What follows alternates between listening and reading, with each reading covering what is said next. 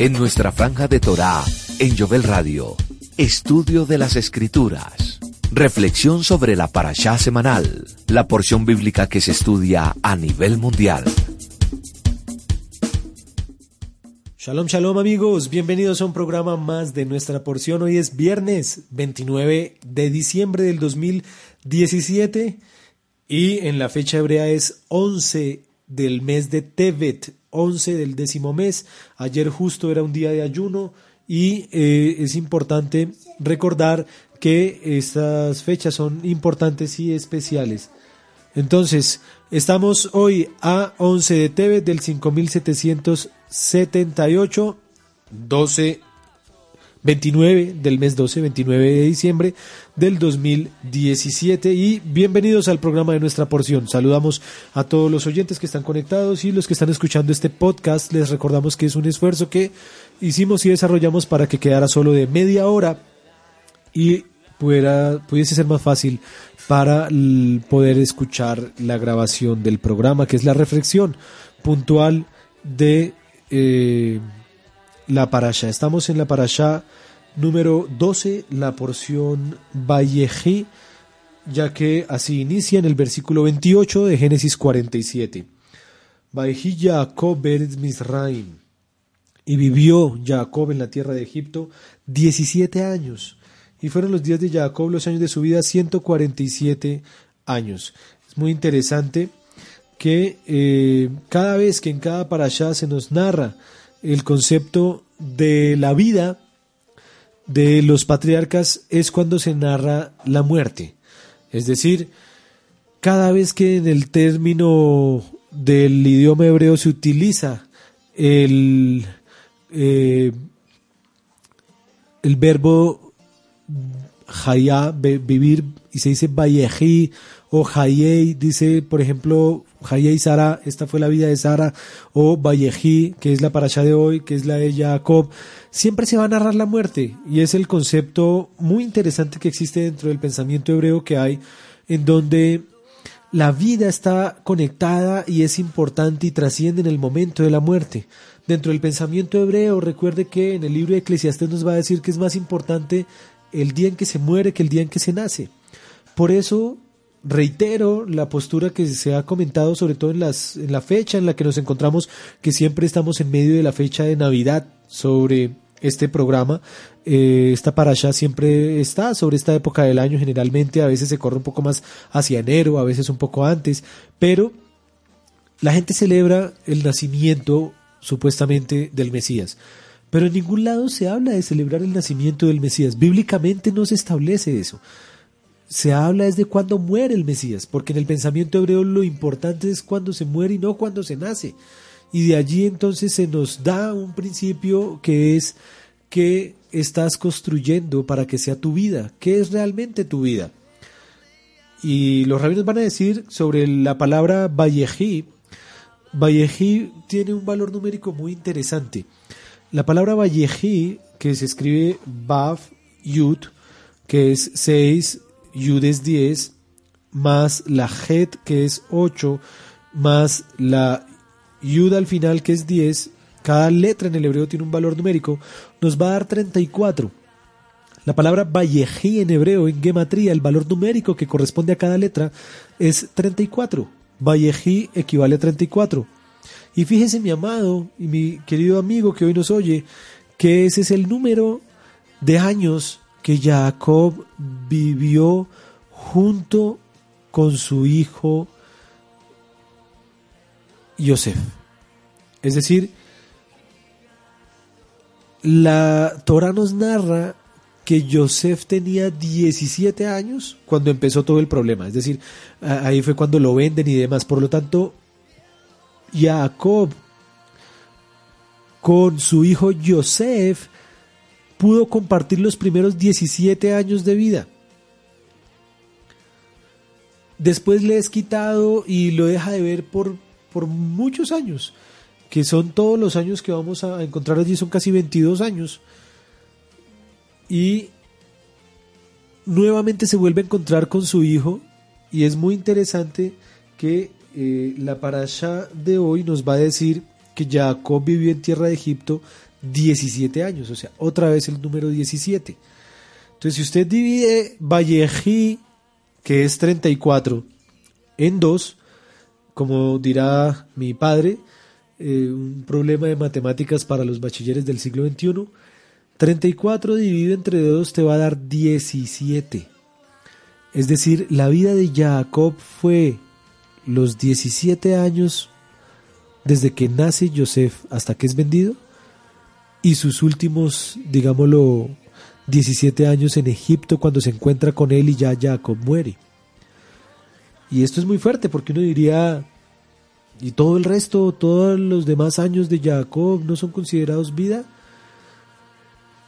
Precisamente en esta parasha, cuando, en esta parasha no sino en la anterior, en la anterior cuando se encuentra eh, Jacob con el faraón le dice, pocos y malos han sido mis años. De hecho, según la tradición, según por esta queja y acorde a la cantidad de, letras y, las palabras que suman, digamos, cada letra que usó dando esta queja, fueron los años que le fueron quitados a Jacob, porque murió, él fue el patriarca que más joven murió. No completó la edad adecuada. Y esto nos permite ver que ese concepto de, la vida de una persona está ligada es con lo que realmente es vida en ti. ¿Qué es vida? ¿Qué es lo que trasciende? Y allí es en donde tenemos un, un reto muy importante que está ligado también con la palabra Tov. Tov es bueno. Tov se escribe con la letra Tet, que vale 9, Bav, que vale 6, y Bet, que vale 2. Tov, el valor numérico es 17. Entonces, la buena vida que tuvo, lo bueno que tuvo Jacob fueron esos 17 años. Eh, hay un rabino que en algún momento hizo un comentario que me gustó mucho. El rabino Shaul Male llegó a decir en algún momento que cuando tú tienes alguna dificultad, algún problema, tú difícilmente sacas la cámara fotográfica y tú dices, ven que estamos peleando, ven y nos tomamos una foto. Ven, ven que estamos eh, aquí que acabo de pasar alguna tragedia, ven y nos tomamos la foto. No, tú no lo haces. no es lógico, dice, ¿para qué quiero? ¿Uno para qué se toman las fotos? Generalmente la gente dice, yo tomo la foto para recordar algo. Pero ese recordar algo se convierte en algo, digámoslo, contrario a su propósito. Porque el recuerdo quedó fue en un papel en el mejor de los casos cuando las fotos se imprimían, o por allá en un disco duro, en la memoria de alguna cámara fotográfica, y, y ahí quedó plasmado el recuerdo. Entonces, en cambio, los momentos difíciles quedaron plasmados fue en el corazón. Entonces, este rabino decía, haga un ejercicio inverso. El ejercicio inverso es los momentos felices, los momentos adecuados, no los grabe en una cámara. A veces hay personas que yo las veo que, que, que graban todo, ¿no? En su vida, quieren grabar todo. Uno los ve con una cámara a toda hora. Pero no lo están disfrutando, no están viviendo. De, hecho, hay un meme muy, muy actual hoy día en donde hay determinado evento, no recuerdo si es un artista famoso o alguien, y todo el mundo está con sus celulares, como tratando de tomar la foto, de guardar el registro, y hay una señora que está tomando, digámoslo así, su, su, su cara con las manos y disfrutándolo. Y ahí es donde uno dice, probablemente esta señora sea la única que realmente esté disfrutando el momento y los otros, por estar pendientes de grabar, de, de, tomar la foto, de todo, se lo están perdiendo. Y el registro está quedándose en un dispositivo y no en la persona. ¿A qué voy con esto? ¿Qué es la vida? ¿Qué es el recuerdo que tienes? Nos ponemos a veces sentimentales, nos ponemos a veces emocionales, y ahí es en donde tenemos que marcar la diferencia de lo que el Señor desea hacer con nosotros y su proyecto de vida para con nosotros. No guardes los dolores y las dificultades en tu corazón y las felicidades en una cámara. Hazlo a la inversa. Que los momentos trágicos, difíciles, sean puestos en una memoria que no sea la de tu corazón, que no sea la nuestra, para que no se llegue a llenar la memoria y ya después entonces estemos cargados con tanta dificultad, con tanto dolor. que sean buenos nuestros años, que podamos mirar hacia atrás y respirar profundo y decir, Hashem ha sido bueno. Y eso es Tov, es 17. Son los 17 años que vivió Jacob con su hijo, desde que nació hasta que sus hermanos lo vendieron, o los 17 años que compartió con él en Egipto. La suma de esos dos 17 nos da 34, que es Parashat Vayeji, algo de gematría para iniciar un poco eh, la parasha de hoy. Allí eh, vemos un, un, temor que hay en Jacob en relación a dónde será sepultado. Él conocía el contexto egipcio y él sabía la promesa sobre el lugar en donde debía ser sepultado porque hay una esperanza de resurrección, hay una esperanza del cumplimiento de las promesas. Piensa en Abraham. Abraham el Señor le dice, serás padre de multitud de naciones. Y él muere con ocho hijos y por lo menos dos nietos registrados. Es decir, y eso que menciono los ocho hijos, porque hay muchos que ni siquiera los tienen presente. ¿En qué momento se va a cumplir esa palabra con Abraham? Abraham murió y no vio. No lo vio, no pudo ver toda esa promesa, todas esas estrellas que el Señor le dijo que viera que sí sería su descendencia. ¿Será que se va a quedar sin cumplir? Por eso hay oraciones que mencionan a el Dios de Abraham, el Dios de Isaac, el Dios de Jacob. Este fue el argumento poderoso que utilizó el Mashiach para contrarrestar el pensamiento saduceo, ya que los saduceos no creen en la resurrección. Los saduceos no creían en la resurrección. Y entonces, cuando lo vienen a tentar, Yeshua les contesta, ¿y por qué decimos entonces Dios de Abraham, Dios de Isaac, Dios de Jacob, si Dios es un Dios de vivos y no de muertos? Hay una promesa que será cumplida. ¿Cuándo? En el momento de Hashem. Probablemente no en este instante. Probablemente tengamos que dormir. Entiéndase eso como morir. Para que al despertar veamos. Y eso no hace que Dios sea un Dios injusto. Eso hace que todo lo contrario sea un Dios misericordioso que aún así, a pesar de, cumple sus promesas y nos da la posibilidad de a través de la resurrección ver cómo el Eterno cumple y lo hace a través de su Hijo Yeshua. Esto es una parasha tremendamente profética, la parasha número 12. El 12 es un simbolismo de, un concepto hebreo en donde era la totalidad. Hemos hablado que 10 es plenitud, totalidad el concepto desde el punto de vista de lo que implica la representación del todo. Pero el 12 es un número que gira en torno a un, a un plan perfecto, a una plenitud, al completar un ciclo. Recuerde que fueron entonces 12 las tribus, siempre fueron más, siempre, pero se habla de las 12 tribus como una figura de plenitud del pueblo de Israel. Si usted hace el conteo, pues nunca le va a dar las 12 tribus. Pero se habla del concepto como tal de plenitud del pueblo los 12 meses del año, las 12 horas del día. El concepto del 12 es el momento en donde ya se ha cumplido un ciclo. Por eso es muy interesante que para Shah Bereshit tenga 12 parashot, 12 porciones, y esta sea la última. Y en esta última se nos narra lo que está por suceder en los últimos tiempos, porque es como cierra el libro de Bereshit, en donde se narra el propósito de Dios con su creación. Y aquí entonces nos vamos a dar cuenta que es el momento en donde Jacob sabe que debe regresar. Y el único que puede hacer regresar a Jacob a su tierra es Joseph y le hace prometer entonces que lo entierre en Meharat Machpelah y en ese momento entonces también viene el momento profético de adoptar a los hijos. De adoptar y de recibir hijos que le nacieron en el exilio Alguien me hablaba en estos días y me, planteaba sobre pronto lo que había oído o escuchado, que puede sonar un poco como a la teología o el concepto del efraimismo.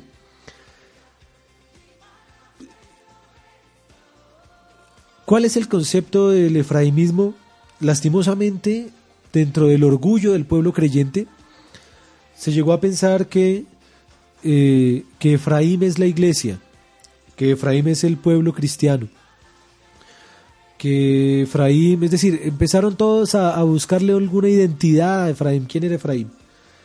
Y, y la teoría de las dos casas y todo este, digámoslo, despertar que hubo cuando el mesianismo empezó a tomar fuerza dentro del contexto, sobre todo americano, en Estados Unidos.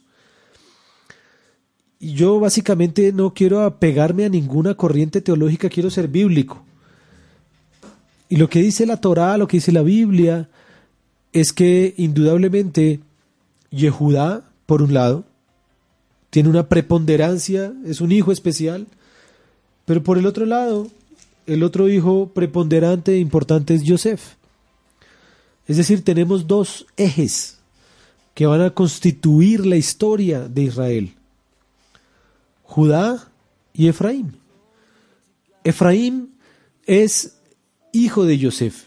Si ustedes se fijan en todas las bendiciones en las profecías, va a decir el capítulo 49 que llamó Jacob a sus hijos y les dice lo que le iba a acontecer Harit Yamim en los días finales, es decir, era el aspecto profético, que se iba a decir todo y dicen los rabinos que algo pasó y que le fue quitado a la Rúa Hakodesh, que, que él iba a decir una cantidad de cosas y, y que tuvo que ser silenciado por la presencia divina.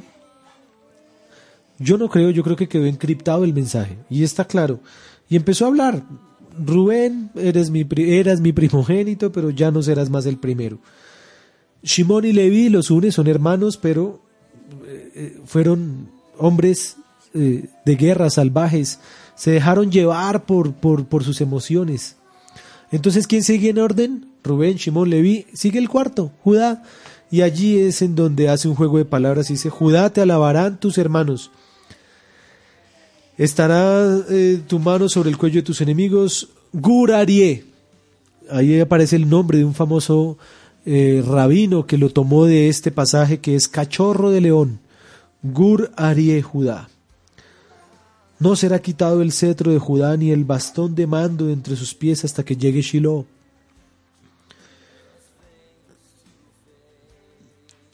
Se extiende en versos, a diferencia de todos los demás, y lo bendice de una manera especial a Judá.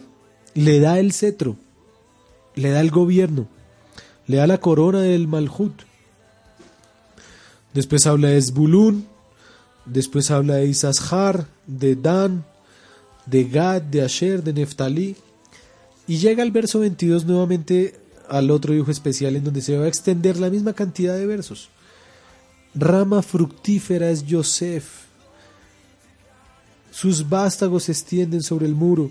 Y allí todo, todos los comentarios, todo lo que se viene es eh, toda una alegoría y los rabinos lo han interpretado de todo el proceso de vida que tuvo Yosef. Y es muy interesante en donde dice, las bendiciones de tu padre fueron mayores que las de mis primogenitores. Hasta el término de los collados serán sobre la cabeza de Yosef, sobre la frente del que fue apartado de entre sus hermanos.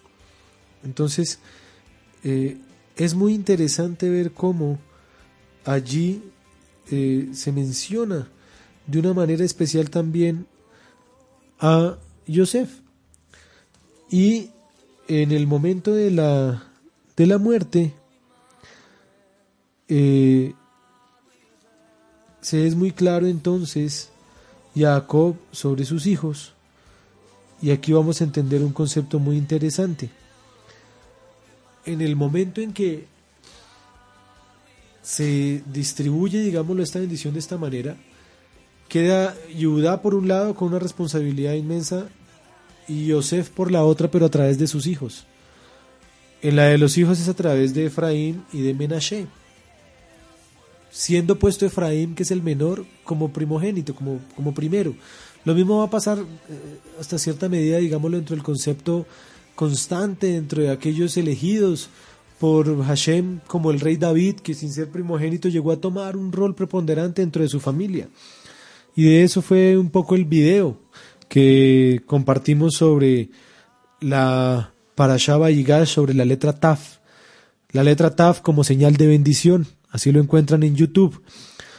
¿Y por qué? Pues porque el, acto de, de, cruzar los brazos para bendecir a los hijos, al cruzar los brazos se forma una señal que es una X Y esa era la forma de la taf en el hebreo antiguo, haciendo alusión a que es una señal. Y esa señal está muy, muy conectada con el tema de la salvación, está conectada con el tema del final de los tiempos y con lo que va a suceder aquí. Ya lo hemos vivido muchas veces y es que quiero que lo entendamos, queridos amigos, para que entendamos cuál es nuestro rol, o por lo menos cómo lo veo yo. Y es, cuando Joseph sale expulsado de su familia, sale al exilio, y en el exilio se casa con Osenat, hija de Potifera. El judaísmo va a hacer todo lo posible por decir que ella era judía, por decir que ella también era eh, parte del pueblo de Israel, para eh, evitar el concepto de que Joseph se casó con una pagana y que esa pagana vengan hijos. Pero el texto es literal, ella era hija de un sacerdote de On. Y de allí van a nacer Efraín y Menashe. Y es en esta parasha en donde se va a mencionar el famoso texto en donde va a decir ¿quiénes son estos? Pues ya los había visto podíamos ver el, pasaje en donde en el capítulo 48 eh, él llama, o sea, le dicen a Joseph, tu padre está enfermo, viene a ti, se sienta, el Elohim, él le explica qué fue lo que pasó con, con, con sus hijos y demás, dice yo te haré crecer, te multiplicaré. Ahora bien, tus dos hijos, Efraín y Minashe, nacieron en la tierra antes de venir aquí, ellos serán míos, los que después nazcan serán tuyos. Cuando yo venía a se me murió Rachel en la tierra de Kenan. Él empieza a explicar por qué no enterró a Rachel en Meharata Macpelá, pero sí le está pidiendo que él sea enterrado en Meharata Macpelá. Y es en ese momento en donde verso 8, vio Israel a los hijos de Joseph y le dice, ¿quiénes son estos? ¿Quiénes son estos? Allí es en donde debemos entender que habrá un momento en donde Joseph, si continuamos la analogía que hemos venido haciendo en las parashot anteriores, de la similitud que hay entre Joseph con Yeshua, pues hay un momento en donde Yeshua en el exilio está, digámoslo, con los gentiles y de ahí vienen hijos también. La figura que hay en Johanán capítulo 4 sobre la mujer samaritana precisamente es una alegoría a un desposorio. El pozo era el lugar en donde se encontraban las esposas. Eh, ¿Cuál es el tema que va a hablar con la samaritana? Pues, dice, cinco maridos has tenido y el que ahora tienes tampoco es tu marido. O sea, ¿cuántos maridos había tenido la samaritana? En ese momento ya iba por seis. ¿Quién se estaba presentando ante ella? El séptimo. Es decir, es una alegoría. No espero me malinterprete lo que estoy diciendo que ahora entonces Yeshua se casó con la samaritana. No, le estoy diciendo que él se presentó como el esposo que restauró la figura de una mujer que es la que representa las naciones el pueblo mezclado. Los samaritanos eran mitad eh, del pueblo de Israel y mitad asirios. Es decir, se habían asimilado. Y allí es en donde el Mashiach va a restaurar nuevamente y dice que estuvo allí con ellos dos días. Y esos dos días muchos los han interpretado como los dos mil años en los que nos encontramos. Y después de eso él dice que tiene que volver a su pueblo, a su tierra. Ahora, cuando él vuelve, ya sale de Samaria, es decir, cuando ya sale de los dos días que ha estado con los gentiles, llega nuevamente ante su padre, ante el contexto de su pueblo. Y cuando se presenta Yeshua ante su padre, el padre le va a decir lo que le dice Jacob. ¿Quiénes son estos? El libro de revelaciones va a decir quiénes son estos y de dónde han salido. Isaías 49 también dirá, ¿quiénes son estos? Es miele, ¿quiénes son estos? ¿Sabes, mi querido amigo, amiga que hoy escuchas este programa? Llega un momento en donde Yeshua nos presentará ante el Padre. Yo lo veo de esa manera. Somos los que nacimos fuera. Somos los que estábamos como un olivo silvestre y hemos venido a ser injertados. Es decir, este es el momento de la, de la injerción. Este es el momento en donde, en donde pone los hijos eh, dentro de las piernas de su papá para ser recibidos. Y aquí es en donde hay algo fundamental que no me cansaré de repetir y decir. ¿Qué contesta Jacob? Jacob dice, son mis hijos, los que Elohim me ha dado aquí, son mis hijos. Los reconoce como hijos. Acércalos y los bendeciré.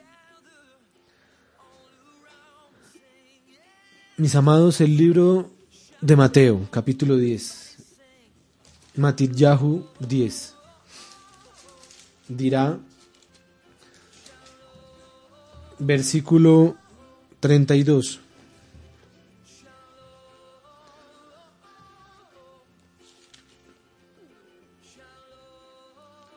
A cualquiera que me confiese delante de los hombres, yo también lo confesaré delante de mi Padre que está en los cielos. Y este verso me duele el corazón. 33 dice, y a cualquiera que me niegue delante de los hombres, yo también lo negaré delante de mi Padre que está en los cielos. ¿Tú sabes cuál fue el arma que empezó a usar Hasatán para contrarrestar este propósito celestial?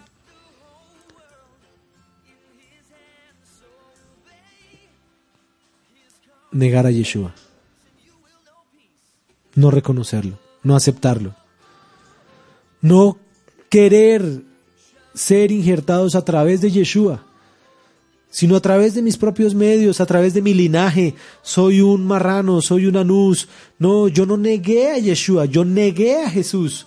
Caen en una cantidad de, de, dialectos y de problemas semánticos sabiendo que han muerto en su corazón a negar al Mesías, al Rey Salvador de sus vidas.